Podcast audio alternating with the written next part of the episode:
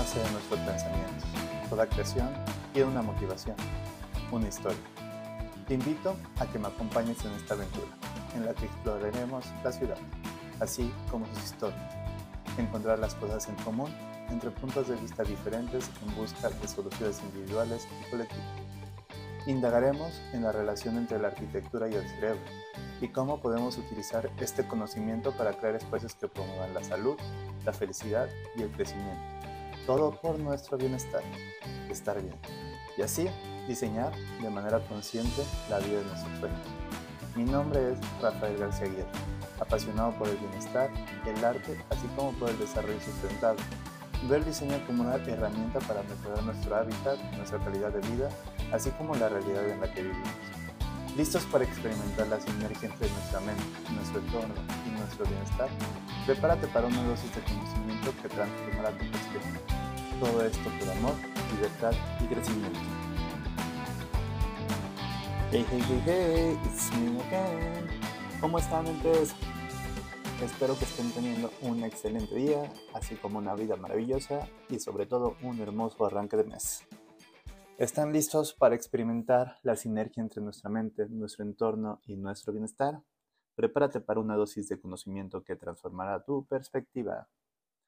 Ok, quisiera arrancar esta nueva entrega haciéndote un par de preguntas. ¿Alguna vez has pensado en cómo nuestro entorno nos afecta o en cómo nosotros influimos en nuestro entorno? Esto podría parecer algún tipo de pregunta huevo y gallina. Sin embargo, no es así y si lo fuera, como diría el físico Nassim Haramein, ambas serían ciertas. Como arquitecto, me dedico a modificar e influir en espacios y sus ambientes, a través de intervenciones tangibles, así como intangibles. Esto primordialmente para mejorar la calidad de vida de los usuarios de dicho espacio. Menciono primordialmente ya que existen algunas tipologías de proyectos, como las prisiones, o algunas tendencias de arquitectura que se enfocan en hacer espacios que rechazan a los usuarios, a esta arquitectura le están llamando arquitectura hostil. A mí me gusta creer y proyectar de una manera más amplia y tal vez pretenciosa. No comparto la arquitectura hostil para nada. Tengo la idea de que cualquier proyecto arquitectónico, no importando la escala, la tipología, su contexto ni el cliente, debería tener siempre presente el desarrollo sostenible, nuestro compromiso con la tierra, buscar impulsar un equilibrio ecológico, así como la equidad social, sin dejar de lado la diversidad cultural, así como los aspectos económicos. Ok, no te preocupes si no entiendes de lo que estoy hablando o varias de estas palabras.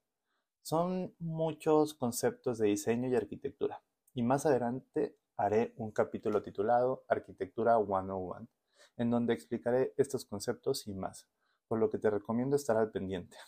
Ok, voy a detenerme un poco de estos comerciales y a tomar un poco de agua para seguir hablando. Retomaré el tema.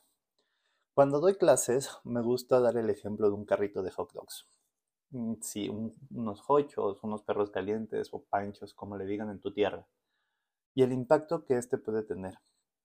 Cómo un pequeño mobiliario podrá tener impacto en varios factores. Sí, esto también dependerá de otras cosas, como su contexto, las intenciones del cliente, así como el presupuesto que se manejará, por mencionar solo algunas.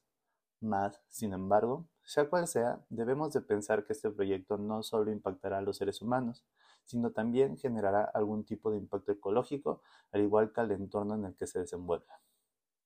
Les comparto esto, ya que para mí el poder diseñar algo es un privilegio, así como una responsabilidad enorme, tanto como el cliente hacia el usuario, así como con el planeta. Dentro de mi práctica profesional, promuevo y desarrollo un diseño consciente, así como los principios de la llamada neuroarquitectura.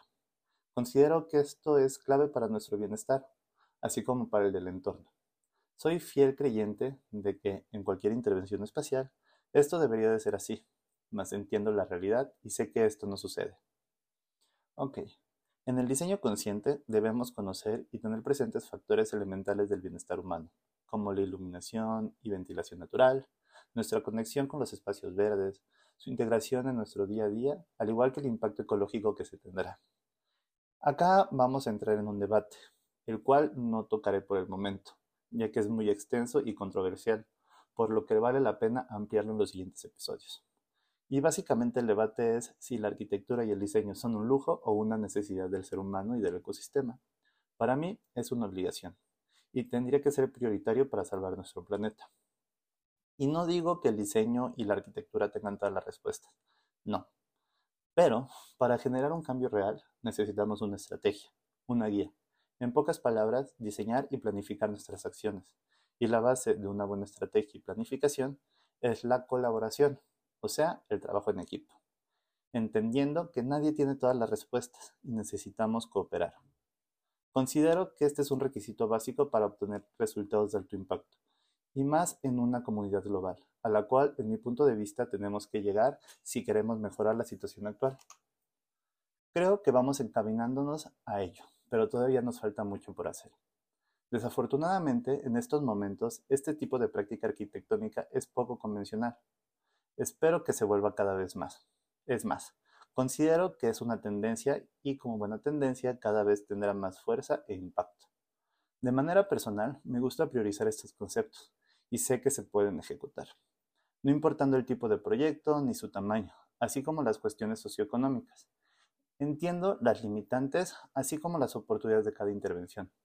Comento que es poco convencional, ya que para poder ejecutar esto tenemos que ser transparentes, sinceros, congruentes y honestos con nosotros mismos, arquitectos, diseñadores, políticos, urbanistas, desarrolladores, cualquier actor de ciudad, o sea, cualquier ciudadano, tú, yo, tu familia, tu vecino, todos los que vivimos en este espacio.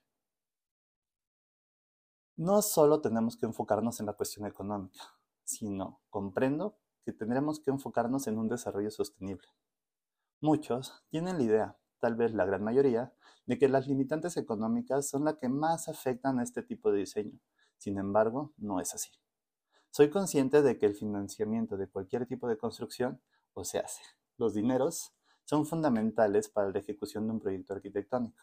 Pero, de esta misma manera, más que una limitante, la considero como una oportunidad de explorar, así como de explotar y desarrollar al máximo nuestras capacidades creativas. Al fin y al cabo, como arquitectos, es lo que estudiamos. Y también considero que el ser humano es creativo por su naturaleza. Al fin y al cabo, venimos a crear. Disculpen. Otro sorbo a mi agua. Considero que la principal limitante y con la que más me he encontrado es la ignorancia. Y no me refiero a la parte académica o intelectual, sino más bien al desconocimiento que tenemos de nosotros mismos así como la falta de valor y de honestidad al momento de enfrentar nuestra realidad. En poder cuestionarnos quiénes somos, en dónde estamos y lo que queremos conseguir. Esta falta de autoconocimiento da como resultado una falta de identidad, ocasionando incongruencia en nuestras acciones y decisiones o falta de ellas, ya que no tenemos la fortaleza para poder lidiar con estas respuestas y aceptar en dónde nos encontramos y a partir de esto actuar. Cabe mencionar la adicción de la gran mayoría hacia los celulares móviles, hacia los smartphones. ¿No se han dado cuenta cómo somos adictos a ellos? Es parte de esto, ¿no? De que no queremos enfrentar nuestro día a día. Cuando le preguntas a la mayoría de personas si prefieren hacer las cosas bien a la primera o tener que repetirlas al menos dos veces, la respuesta más común, ¿cuál crees que es? Normalmente, ¿qué dirías tú? Creo que hacerlo bien a la primera, ¿cierto? Sin embargo, ¿esto sucede o no? ¿Por qué crees que pasa esto? Siempre es culpa de alguien más, ¿cierto? Ya sea tu pareja, tus padres, el profesor, tu jefe, siempre es culpa de alguien más. Ok, en esto te voy a dar la razón. Y yo culpo al sistema. Sí, al sistema. Sé que se escucha algo político, pero no lo es. Y no lo digo como una excusa.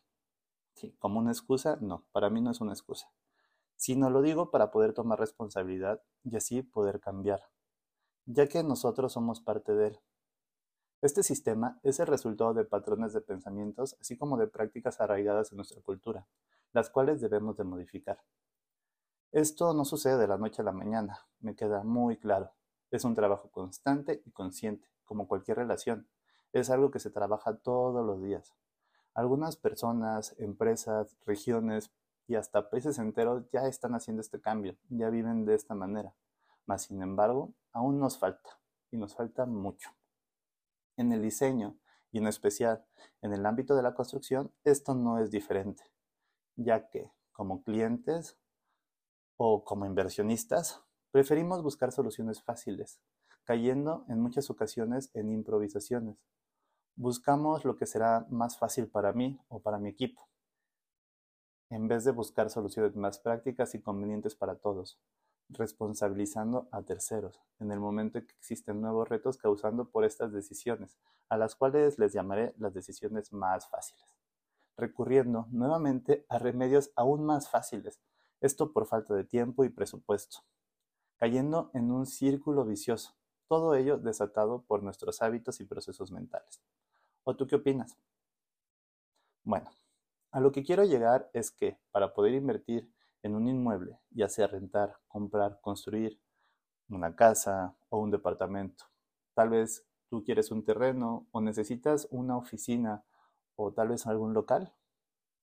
Ok, para tomar cualquiera de estas decisiones, primero tendríamos que conocernos y entender el concepto de la escalera de vivienda, o la escalera de los inmuebles, o tal vez la escalera de tu negocio.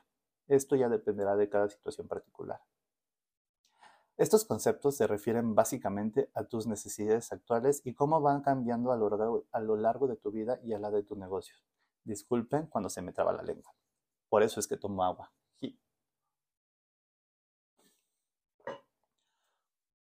Teniendo como principio de vida el cambio, quien diga que la gente no cambia, está equivocada. Todos cambiamos, es un proceso natural. ¿A poco ustedes son los mismos que hace cinco años?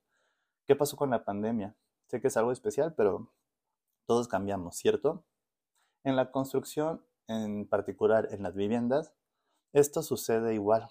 Tenemos que repensar cada siete u ocho años mm, cómo vamos a habitar.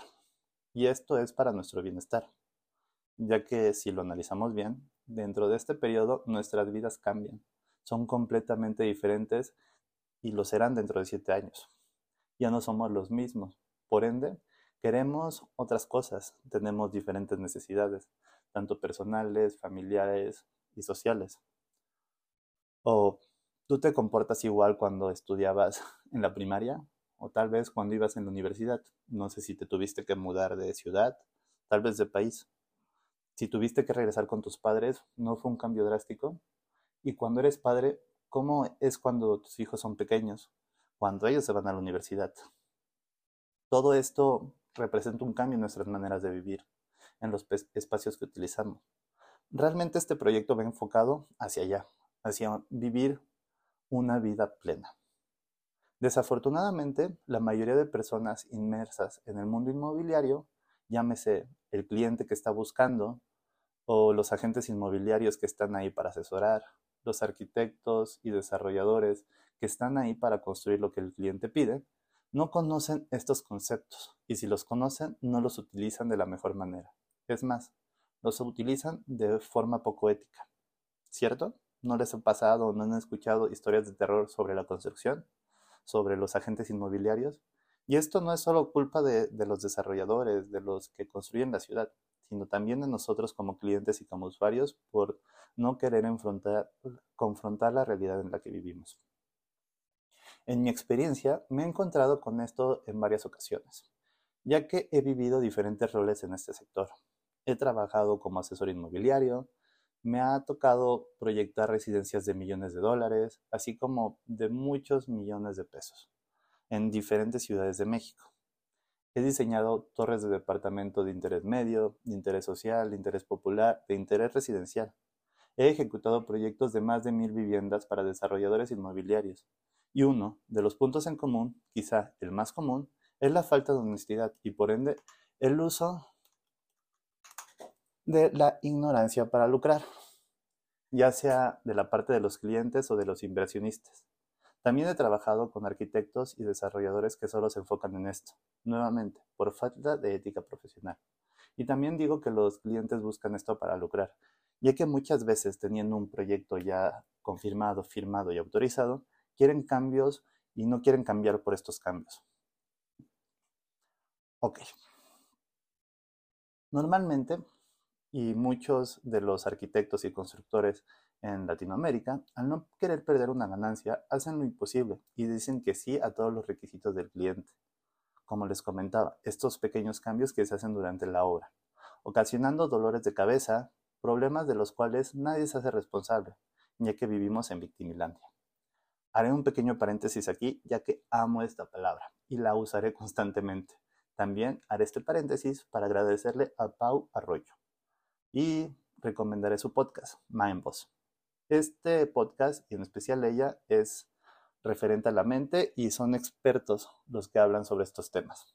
Ok, cierro el comercial. Entiendo que estamos en una región del mundo donde lo aspiracional se usa como método de ventas.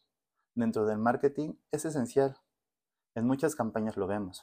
Y todo para buscar un crecimiento personal, un crecimiento económico. Para ser sinceros, normalmente lo que se busca es un estatus. Sin embargo, muy pocas personas son conscientes que, para lograr dichas aspiraciones, primero tenemos que saber en dónde estamos, decidir dejar de hacerlo más fácil para poder salir de nuestra zona de confort, tomar, acción para realmente generar el cambio que tanto deseamos. Pero es más, lo que normalmente hacemos es buscar e intentar encontrar atajos. Continuar haciendo lo mismo, esperando que el cambio suceda por sí solo, cayendo nuevamente en victimilandia. En serio, me encanta este concepto. Y disculparán el cambio de tono de voz, pero estoy grabando todo de corrido. Quiero mejorar, así que vamos poco a poco. Ok, les sigo compartiendo un poco de mí y de este proceso, ya que en mis proyectos, en los cuales origina, en mis proyectos originales, disculpen, al ser un arquitecto joven, en, los, en mis 20 cometí algunos de estos errores. Y no quiero decir que hoy sea viejo o que ya no comete errores. Los cometo y los veo como parte natural de la vida. Pero al menos intento aprender de ellos y no cometer los mismos errores una y otra vez. También les puedo compartir, al menos en este momento, que a mis 27 años, y lo tengo bien grabado, cometí el que ha sido el mayor error de mi vida, digno de una fuck up night. Ya que, guiado por el ego, y nada más que el ego, decidí ser cofundador de mi propio despacho de arquitectura entidad de arquitectura SAS de CB. Sí, tenía que estar legalmente constituido y todo el show, porque si tenía que equivocarme, o sea, cagarla, había que hacerlo bien. Mm, a esta etapa yo le llamo mi novatada en el mundo de la construcción, así como en el mundo empresarial, ya que no sabía nada de ambos.